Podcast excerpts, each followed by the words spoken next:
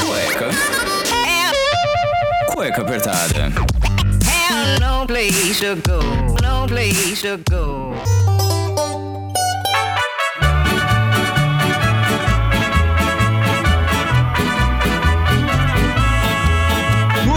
Bem, sejam bem-vindos a mais um programa do Cueca Apertada. Eu sou o Rafael Silveira, o seu host, e hoje a gente vai falar de um assunto que é aquela comidinha, aquela coisa maravilhosa, que em tempos de pandemia nós temos que ajudar todos os nossos amigos que são donos de restaurante, que fazem essas comidas maravilhosas que você em casa tenta fazer, mas nunca vai conseguir aquele, aquele sabor, aquela coisa maravilhosa. Goddamn right. Hoje a gente vai começar com o Fernando Gaspareto. Ele é dono do Loop Bar, que pra- só pra vocês terem uma ideia, esse bar abriu o ano passado com uma mega festa, com tinha mariachi, tinha um monte de coisa. É uma foi sensacional e foi eleito pela Veja o melhor bar bom e barato do ano aí de 2019 e 2020. hein?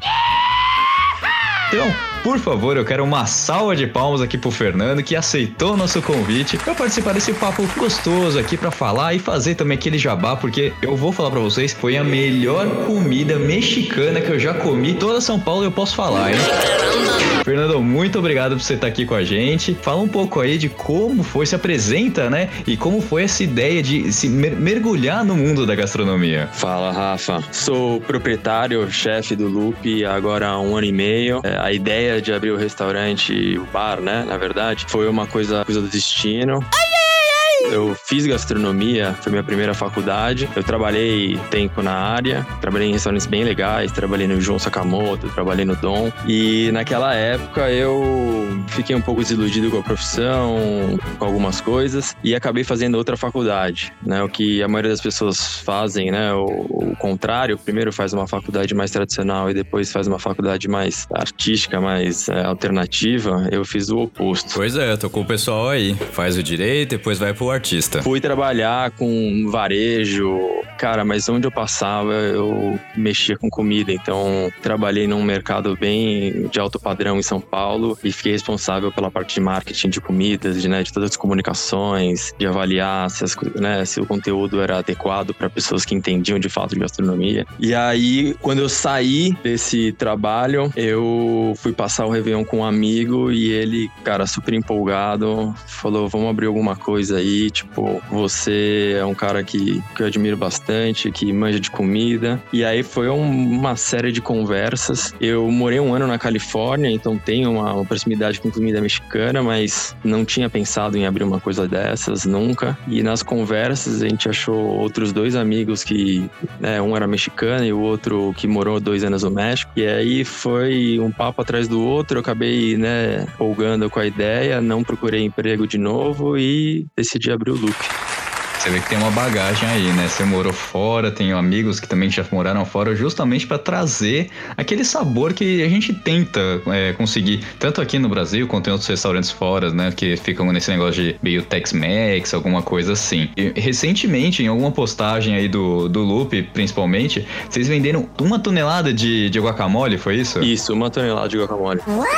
Você já pensaria em um dia você conseguir isso daí, uma tonelada de guacamole? Eu não consigo mensurar essa quantidade que não vai só o abacate, né? Vai todos os temperos, tomate, enfim. Cara, Sim. como foi isso? Quando você, como vocês conseguiram mensurar tudo isso? Cara, essa foi uma coisa muito doida, né? Porque o nosso guaca é relativamente famoso, né?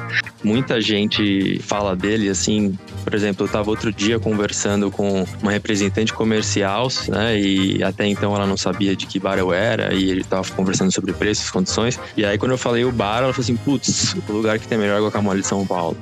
E eu fiquei muito feliz de ouvir isso. É um dos itens mais pedidos, acho que é o mais pedido, né? Então, é, eventualmente isso ia acontecer, esse volume enorme, e foi super bacana, assim. A gente acabou mensurando, esperando esse número, era pra ter acontecido em maio, só acabou acontecendo no mês passado, início desse mês, na verdade. E foi isso, cara. Foi um, foi um negócio incrível pra gente. Imagino. E ter esse reconhecimento deve ajudar, assim, muito quando você tá meio desiludido, sei lá. Porque ter um restaurante é, é complicado. Você deve ter, assim, tem perrengues que ninguém imagina. Desde criar um menu, você conseguir achar funcionários que entendam, você treinar todo mundo, montar um bar. Como, como é que foi toda essa logística, assim, do momento que vocês falaram, vamos abrir e começar o, o loop? Cara, isso dá uma conversa de seis horas num bar. Vou tentar.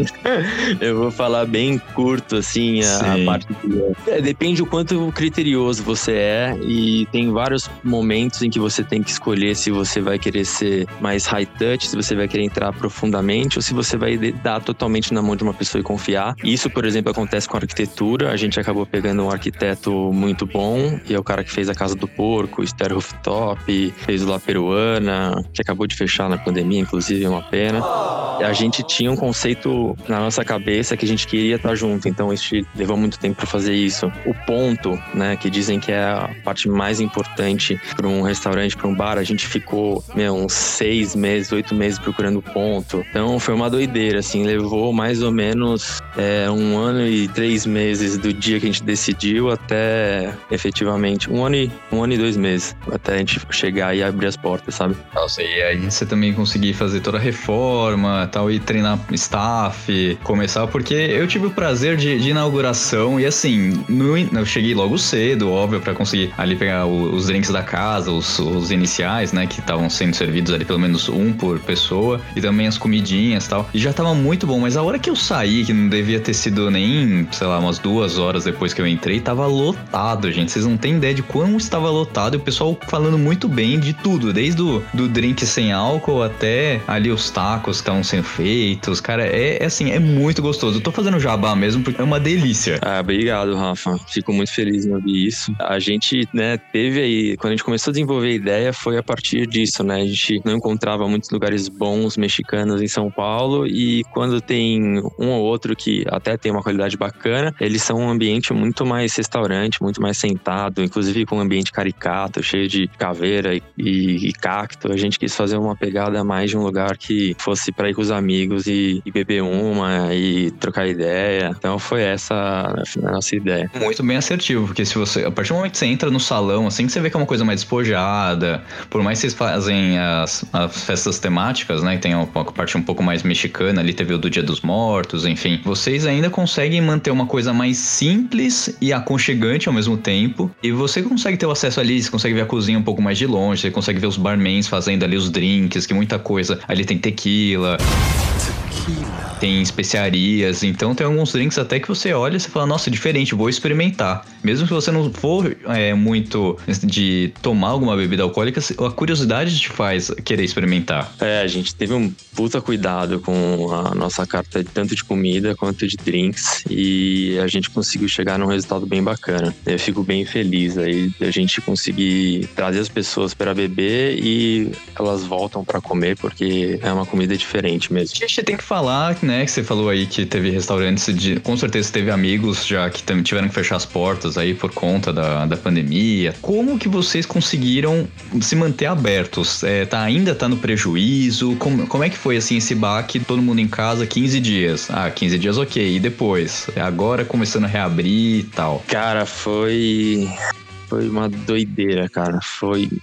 Foi louco, porque no início, a gente não tinha nenhuma perspectiva de quanto tempo isso ia demorar, então a gente especulou muito, né? E eu acho que no início as pessoas estavam muito otimistas de que isso fosse relativamente curto. Errou! E aí a gente já sabia que ia operar no negativo, né, com prejuízo, e a gente em determinado dia, a gente tomou a decisão de continuar operando mesmo com prejuízo, porque a gente entendeu que, embora tivesse aquela, né, aquela perda financeira, a gente estaria mantendo a nossa marca lá presente com a galera e tudo mais. Acabou passando mais meses que a gente esperava e a gente viu que é, vários amigos nossos acabaram fechando as portas e isso foi bem triste, assim. Acho que pessoas fecharam por motivos diferentes, algumas já estavam numa num momento, né, num ciclo de vida de restaurante um pouco mais em decadência e a pandemia afundou, é, outros estavam é, com um fluxo de caixa bem, bem fraco e aí não conseguiu resistir dois, três meses sem, sem grana. Então foi, foi terrível. E até linkando uma pergunta que você fez antes, que eu acabei não respondendo, que diz respeito a esse momento que a gente está vivendo, cara, um, uma das maiores, os maiores problemas de trabalhar com bar e restaurante é a quantidade de imprevistos que a gente tem. Esse, assim, é o maior perrengue que a gente passa. Isso você diz no quê? De não conseguir vender tal produto, de não, não fechar a conta no mês, funcionário aí que chama os amigos e não lança despesa. O que que acontece aí nos bastidores? Cara, eu queria pegar, eu tinha até uma semana que eu tinha anotado assim, uma sequência de, de, de fatos que aconteceram, tá? Eu não vou lembrar agora dessa semana específica, mas vou citar coisas que aconteceram e às vezes aconteceram juntas, que é putz, já esqueceram a porta do freezer aberta de madrugada, aí descongelou tudo e a gente perdeu a maior parte das mercadorias, cara. E aí dá um prejuízo, e aí dá todo um trabalho, né? Então a gente coloca toda a equipe para tipo separar as coisas, ver que ainda tá congelado, que a gente tem que dar prioridade para sair, ver o que não dá para fazer. Assim, no meio de uma produção, e tem dias que a gente tem muito trabalho, né? Acho que isso não é de conhecimento da maior parte das pessoas, mas a gente no restaurante, a gente tem alguns dias que a gente chama de dias de produção, que são dias mais pesados que a gente faz e falta comida, e nos outros dias a gente acaba servindo a comida que foi feita num dia anterior ou dois dias antes. Então, assim, não é só é todos os restaurantes do mundo. E aí, por conta de coisas de tecnologia, né? Então, você faz alguns preparos, então faz, por exemplo, carnes, e você depois embala a vácuo, coloca ela né, você, numa temperatura bem baixa e você consegue manter ela 100% de sabor e 100% de, de segurança alimentar. E... e o tempero também de algumas carnes tem que ficar mais um tempo ali para realmente pegar o sabor. É, e aí a dinâmica disso, cara, de ter que fazer todas essas produções, quando você tem um imprevisto num dia de produção, é uma coisa maluca, assim, você fica, tira. Eu já sou careca, não tem como mais perder cabelo, mas é, você, você quer arrancar os cabelos e e aí soma com outros fatores que são além da produção, que é, puta, falta um garçom, putz, o, a mulher do bartender teve uma crise de pânico e precisou, o cara precisou ficar com ela.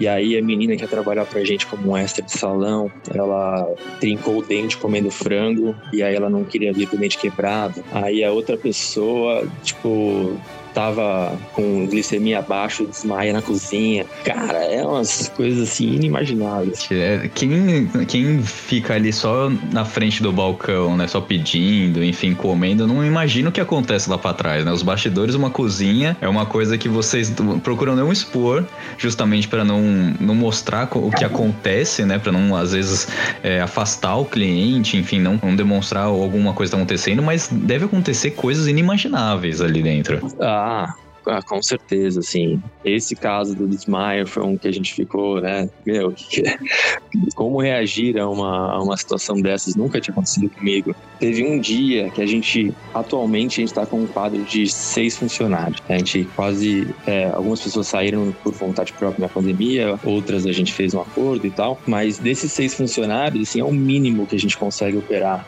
na nossa estrutura hoje. E teve um dia que juntou quatro imprevistos e, cara, faltaram quatro pessoas das seis. Então, imagina você operar a sua empresa com 66% a menos no seu quadro de funcionários. É uma coisa maluca, cara. É para todos os sócios, para todo mundo, vem e dá um jeito. Não tem como. É, é isso aí, cara. Até eu sou chefe, fico na cozinha, mas esse dia eu fui pro bar e fiquei lá na barra fazendo coquetéis. Aí é assim que tem que ser, tem que ser coringa para tudo. Tá ali presente, poxa. E você tá lá todo dia no loop, porque vocês agora estão abrindo em horários meio que distintos, assim, para atender mais o, o, delivery. Ou vocês já abriram também do, nos horários determinados da prefeitura? Então, o delivery a gente tá funcionando no almoço né, da, do meio-dia às três. Uhum. E no jantar, das seis da tarde até as onze da noite.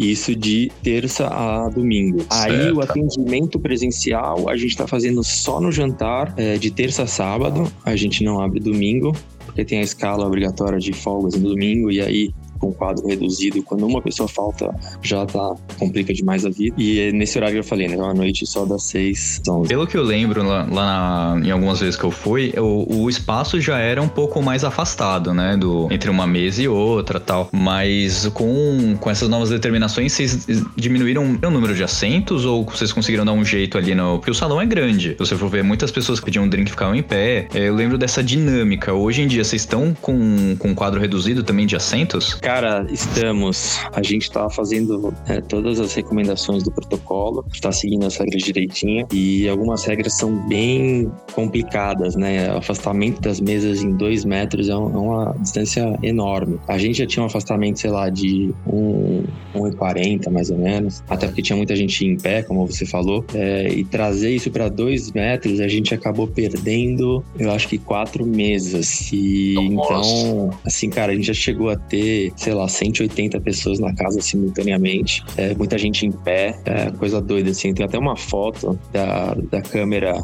do salão, assim, que, meu, parecia um show, assim. Você vê muita cabeça, parece que não dá nem pra andar. E a gente passa disso para meu, um salão com mesas tão afastadas e mesas que não podem ter mais que seis pessoas. É uma dor no coração e, e no bolso. É, imagina. Você tem que pagar o aluguel, você tem que pagar funcionários, paga conta de água, luz, a questão também dos alimentos, porque tem que ser tudo muito fresco. É assim, é uma conta inimaginável se você for ver na ponta do lápis. E pelo preço que vocês colocam no menu, cara, e por ser tão gostoso, o lucro deve ser pouco, assim, que vocês acabam tirando ainda mais em, em tempo de pandemia. Ah, com certeza. A gente ganhou o prêmio de bom e barato da Veja, e porque a gente se posicionou, né, em colocar um preço mais democrático. Então, no início, a gente tinha drinks de 21 reais e nosso teto era 27. A, a proposta foi essa, né? Então, operar com uma margem menor, na hora que você entra num período desse, nossa, ferrou, assim, a gente levou um soco na cara, assim, na mesma hora. E a gente começou a ter que fazer algumas decisões mais estratégicas. Então a gente teve que cortar itens do cardápio que saiam um pouco, né? Como você falou aí, é, tá, tem coisas que são frescas, né? Eu mencionei antes que a gente tem produções que duram três dias, mas tem coisas que você tem que fazer no mesmo dia. E assim, para funcionar, para conseguir trazer o público, né? Porque você precisa fazer uma divulgação, você precisa atrair esse público que não quer sair de casa, mas quer ter uma experiência ali diferente de outros restaurantes, que como você falou, os outros restaurantes mexicanos são mais mais de restaurante, você fica, sentar, é mais é aquele temático gigante, né? De caveira tal. E o loop já era mais nessa pegada de, poxa, de você pedir um drink, ficar em pé ali. Quando a gente fala de ficar em pé, para os ouvintes entenderem um pouco que não conhecem o loop, a temática era você pegar um, assim, é você tá ali no bar, pede o drink e fica ali tomando e vai conversando. Aí se você quiser, tem, tinha os balcões para você sentar e você assim, aí você realmente comia alguma coisa. Você podia até comer em pé porque era, é coisa de finger food, né? Você consegue pegar e comer com uma mão. Não é uma coisa que você precisa sentar tá com um garfo e faca e um banquete. É uma coisa mais simples, mais despojada. Então, eu imagino como seja, né, toda essa dinâmica agora. Legal que você tenha percebido isso, Rafa, porque a gente nem fala muito sobre isso, mas nosso cardápio foi feito exatamente dessa forma, assim. Tudo é feito para comer com as mãos, com exceção da de uma sobremesa, que é o bolo de três leites, que é um bolo molhado. Mas essa pegada de ficar em pé, tomar um drink e aí comer uma coisinha. Já comi, esse bolo três leites é assim fantástico. Fora também a questão do, do pescado aqui, encenada. Gente, é, é, você vê a foto, você quer comer. E é muito parecido com o da foto, tá? Não é foto meramente ilustrativa, não. Ai, caramba! O Fernando ele tem um carinho ali de preparar. Uma coisa que me chamou a atenção foi a questão ali dos, dos picles em conserva, pimenta seca. Vocês fazem tudo isso lá no, no Loop? Sim. É uma das maiores dificuldades de fazer um restaurante mexicano raiz, tradicional aqui em São Paulo, é a ausência de vários ingredientes, né? Pimentas secas. O mexicano usa muito pimenta para temperar, não só para dar ardência, mas para dar gosto. E uma delas, né, algumas, né, na verdade, chipotle, morita, são pimentas que são defumadas. E aí você dá, agrega todo um sabor, né, de, de, de alguma coisa mais de grelha, uma coisa é, defumadinha, gostosa, naturalmente, né? Então a gente, as pimentas secas defumadas, a gente faz em casa aqui com lenha de é, macieira. Tem também essa Carolina Reaper, que é a pimenta mais forte do mundo. Cara, como... vocês fizeram um teste cego ali? Todo mundo, ó, experimenta um pouquinho, ver se tá forte. Como é que foi pra vocês conseguirem esse tempero? Cara, essa pimenta, ela surgiu de uma brincadeira nossa aqui. É, ela não é uma pimenta mexicana, mas é, é, vira e mexe a gente recebe alguns clientes, assim, todos machões que, que reclamam que nossa pimenta não tá forte o suficiente.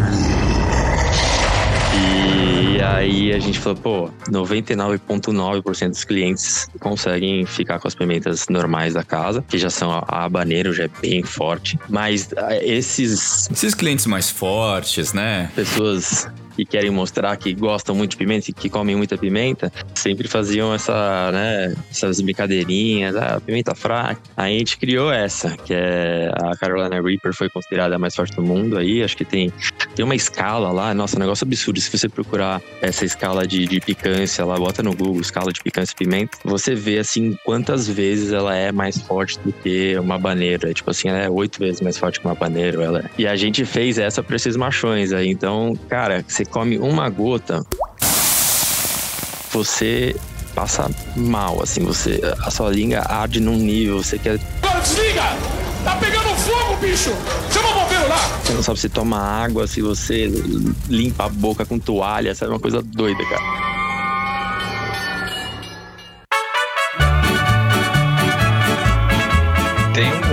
Tinha um programa no YouTube que era o pessoal aí ia conversando e tal, e eu botando esses graus de pimenta, né? Bom dia, bípedes! Estamos aqui gravando mais um Queimando a Língua. E deveria chegar na última, assim, o pessoal não tá aguentando mais. Toma leite, toma cerveja, passa pão na língua pra tentar tirar um pouco do gosto. É, é engraçado e tal, então eu imagino como deve ficar o salão ali quando alguém fala, ah, eu quero aí o, a Carolina Reaper. Vocês devem dar risada ali, ali na, na cozinha. Ah, com certeza. É, isso aconteceu poucas vezes porque a gente vende ela num potinho é, que é mais pra levar pra casa, mas tem gente que quer provar lá, então o cara já pega o potinho e depois ele leva. Mas quando a pessoa pega o pote, cara, e, e é sério, teve uma vez que inclusive o cara era mexicano e ele veio aqui, é, e aí ele colocou no, no, no taco dele, cara, ele literalmente saiu da mesma hora, ele tava lá na frente, lá na, na, na- na mesa da entrada, assim, na, ele foi até os fundos no banheiro pra lavar a língua.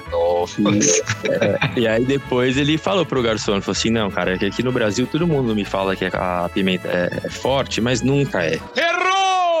Então quando você me falou que era forte, eu não acreditei em você porque sempre me decepcionei com as pimentas daqui. E aí me ferrei. Tá vendo alguém raiz falando que o negócio é forte. Mas, Rafa, eu vou te falar, viu? É- Essa pimenta a gente manda junto com um disclaimer, né? Falando pra você ter um Ah. uso. É sério, isso não é zoeira, não. A gente faz um disclaimer pra uso consciente da pimenta e fala pra você não dar pra uma pessoa que não tem ciência de que tá comendo, você não dá pra animais. Cara, é realmente. é importante. pô. É, o cara começa a tossir, assim. Um dos nossos funcionários comeu, começou a tossir e ficou 15 minutos tossindo, cara. Caraca, é muito forte esse negócio. E, mas essa- essas pimentas defumadas, secas, como que a gente consegue utilizar isso em casa? Já que vocês vendem ali como um produto pra você consumir em casa. Porque tem o picles também aqui, que eu tô, tô vendo nas fotos. É, as tortilhas, ok, você consegue montar alguma coisa. Mas essas pimentas, porque muitas pessoas não têm esse costume de comer pimenta. Era mais uma defumada. Enfim, como que você consegue agregar isso num prato? Eu até fiz um vídeo, eu preciso postar outros, porque fica perdido, né? O Instagram, do jeito que tá hoje, a gente não acaba não vendo os posts todos de uma determinada página e passa por menos pessoas, né? Eu ensinei lá, por exemplo, como fazer uma salsa, né? Que nada mais é do que um molho, é, com uma pimenta defumada. Então, uma salsa é um jeito de fazer. Você não necessariamente precisa fazer comida mexicana para fazer salsa. Por exemplo, tá? Tem uma salsa mexicana que chama pico de gallo, que nada mais é do que o nosso vinagrete que a gente faz em churrasco, por exemplo, né? A diferença é que aqui a gente usa, sei lá, salsinha e lá eles usam coentro e colocam pimenta jalapeno também.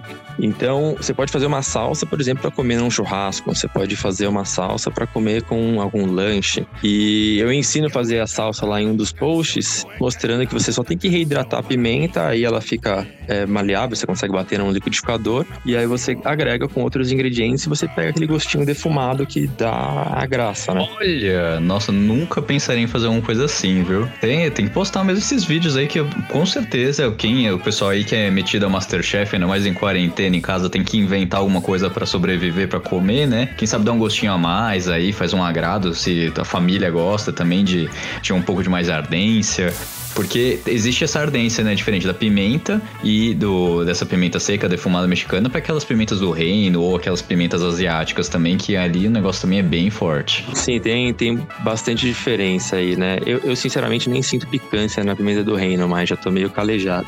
mas, é, mas tem uma diferença, principalmente o quanto que agrega de sabor. E eu quero saber quais são os pratos que mais saem, porque eu tô olhando aqui o cardápio, eu não sei qual escolher, porque é muita coisa assim cada um me chama atenção por alguma coisa. Você tem uma ideia mais ou menos o que mais sai, o que o pessoal elogia mais, que eu sei que tem alguns pratos autorais aqui de vocês. Sim, é, de entrada o guaca é sempre é, muito comentado pelas pessoas, porque a gente faz 100% com avocado, né, que é aquele abacatezinho menor, que tem uma maior concentração de gordura, então ele tem uma textura muito mais amanteigada, não é o abacate brasileiro que é mais aguado. Aí a gente tem de entradas os bolinhos ao pastor, que a gente usa carne do ao pastor para fazer um bolinho recheado com queijo. E ele é tipo uma croqueta espanhola, assim, ele é super suculento, né? Molhadinho, a galera pira. De tacos, a gente tem o taco ao pastor, que foi um dos motivos pelo qual a gente abriu o Loop, que é o taco mais famoso da cidade do México, embora ele seja de uma outra cidade, mas é uma outra história. É um taco super democrático, no sentido que ele é sempre barato, porque ele, tá, ele é feito de uma forma mais fácil, né? ele é feito no espeto, como se fosse um churrasquinho grego. E depois tem o carnitas, que é uma carne super macia, de porco também. Acho que esses são. O carnitas eu lembro bem, viu? Acho que foi uma das últimas vezes que eu, que eu pedi, assim, que eu, que eu pedi foi o carnitas mesmo. Esse é fantástico. Nossa, uma delícia. É, bem gostoso. Quem gosta de carne de porco, aquele lá é campeão, porque é, é muito macia, cara. E pro futuro do Loop, o que, que vocês têm aí, que vocês estão planejando, desenvolvendo? Se vão ter mais coisas, vão ter mais pratos, novos drinks? Cara, é uma doideira. Eu não sei te responder essa pergunta, viu, Rafa? Porque a gente tá passando hoje por um momento que a gente tem que reavaliar sempre, né, qual é o cenário, qual é a perspectiva, quando a gente acha que efetivamente vai ser essa vacina, como é que a galera tá se comportando em relação ao consumo, mas o que tá na nossa cabeça hoje, tá? Talvez mude semana que vem, é transformar o Loop num lugar um pouco mais aconchegante, então deixar de ser um lugar tão muvuca, né, porque ele era um lugar super badalado, como eu falei, eu olhava na câmera, não conseguia nem passar, um lugar um pouco mais, né, com mais lugares para sentar e tudo mais, e a gente vai introduzir alguns pratos para elevar a experiência das pessoas. Então, os pratos já são gostosos, a gente já tem é uma comida diferenciada em relação a ingredientes e tudo mais. Só que a gente quer entregar um pouco mais de coisas diferentes no sentido de um pouco mais inusitados, talvez seria a palavra. Então, coisinhas que são diferentes do que você teria num, num bar de coquetéis. Hoje, assim, no, num dia de semana, um dia de semana não, no final de semana que o pessoal tá conseguindo sair um pouco mais tal, a casa continua se mantendo cheia ou o pessoal pode chegar um pouco antes, tem que fazer uma reserva? Como é que tá a disposição, por exemplo, sábado eu quero ir à noite para jantar, por exemplo. Consegue lugar fácil? Como é que tá? Assim, como tá cheio? Se tá cheio o, o loop? Cara, sexta e sábado a gente recomenda fazer reserva porque a gente já negou muitas vezes lugar porque a gente, o cliente tinha chegado há pouco tempo, a gente não tem uma, uma noção de quanto tempo a pessoa vai ficar ali, porque como você até falou anteriormente, é, dá para ir lá e simplesmente ficar um tempão bebendo e petiscando e passar três horas, ou dá para você chegar, é, dá pra você chegar, comer um taco e vazar em meia hora. Então a gente acabou não conseguindo sentar muitas pessoas esse sábado. Então se você for num dia desses, é, assim, acho muito importante fazer uma reserva. Nos outros dias é só aparecer que geralmente você consegue uma mesinha.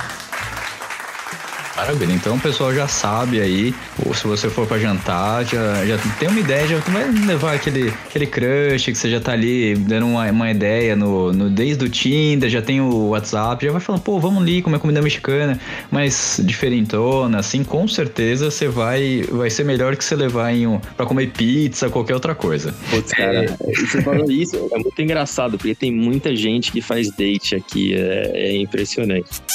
Então, porque é, é gostoso o lugar. Se você, assim, é que agora tá esquentando, então realmente vai dar, um, vai dar uma elevada aí no questão de pessoal beber mais, enfim, vai, vai dar uma ajudada nessa questão. E se, senta, se você ficar lá sentando, conversando, como, petiscando uma coisa, por que, que ainda não você come um negocinho você fala, putz, vou experimentar o outro? Porque o cardápio todo chama atenção. É, é difícil você escolher alguma coisa ou outra é, do, do cardápio assim, falar, ah, vou comer só isso aqui. Você pode fazer, óbvio, mas se você for olhar o cardápio em si, você vai olhar que to, cada um dos pratos ou das entradas, até dos drinks, até tem drink aqui que tem jalapeño. Cara, onde você viu um drink que tem jalapeño? Eu nunca vi, só foi lá no Loop. O mescal foi a primeira vez que eu tomei no Loop também, adorei. Então, assim, tem alguns, algumas coisas diferentes que se você for, como o Fernando tá falando, aí você vai no, logo no primeiro horário que abre, você vai ficar até a noite, né, até o final do, do expediente lá bebendo, petiscando alguma coisa, porque é muito gostoso. Ainda mais se a conversa for é, agradável, né? É, já teve gente aqui ficou 8 horas, cara chegou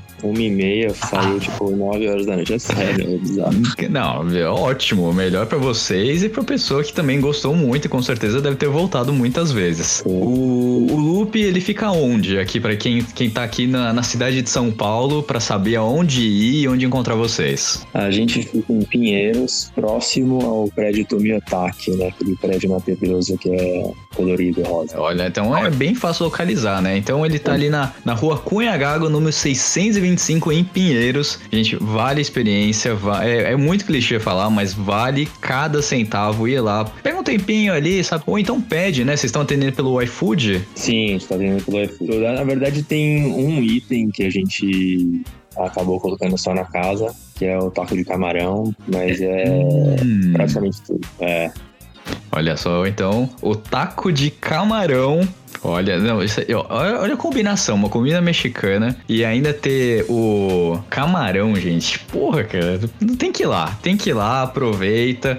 Você vai ser muito bem atendido, os drinks são de primeira, a comida também, eu não tenho nem que falar. Eu conheço o Fernando aí desde os tempos de colégio, né? A gente mora relativamente próximo. Então, quando ele falou, pô, vou abrir um bar, não sei o que, eu fiz questão de ir na, na inauguração e outras vezes também. E é muito gostoso. Por isso também tem um programa dedicado aqui, o primeiro programa de de, de culinária, digamos assim, de restaurantes, que é uma série que a gente vai continuar aqui no Cueca, mas eu quis trazer o Fernando justamente aqui porque tá, tá complicado e eu sei que a galera aqui do Cueca engaja nos patrocinadores, nas pessoas que a gente traz aqui. A gente vão lá e fala assim: ah, eu escutei, eu vim pelo Cueca, quero só ver o, o tamanho do engajamento de vocês. Fernando, então, muito obrigado pela participação aqui no, no Cueca. Vamos aí agilizar o, o loop. Eu sei que você tá na correria também, resolvendo outras tantas coisas, então agradeço agradecer esse tempinho, essa meia hora, 40 minutos que você ficou com a gente. E se quiser dar um recadinho, fazer o jabá, agora é o momento certo para fazer. Cara, primeiramente, muito obrigado pelo convite. Gostei bastante papo. Espero que você faça outros episódios aí relacionados ao restaurante. Acho que é um tema que, bom, eu sou suspeito para falar, mas acho que é um tema bem bacana. E é isso aí, cara. Queria convidar todo mundo aí que ouve o podcast para aparecer aqui. Fala que vocês conheceram através do podcast e que vai ser muito bacana pra gente ter essa, esse feedback aí. É maravilha. Então é isso, gente. Então vai lá no Loop, segue no Instagram. Então vou pegar o Instagram aqui, que é o loop.bar. Então já segue lá, já fica sabendo por todas as novidades. A gente vai ter novidades aí. O Fernando vai botar alguns vídeos também para ensinar o, como você pode usar as especiarias ali. E compra a guacamole pra gente bater aí a segunda tonelada. Que a, a ideia é fazer isso quanto antes. tá bom? Não, aqui, cara. Nossa, vamos sim. Vai ter post, vai ter tudo. E Carolina Reaper com moderação, tá bom? Um beijo a todos e até o próximo programa. Até.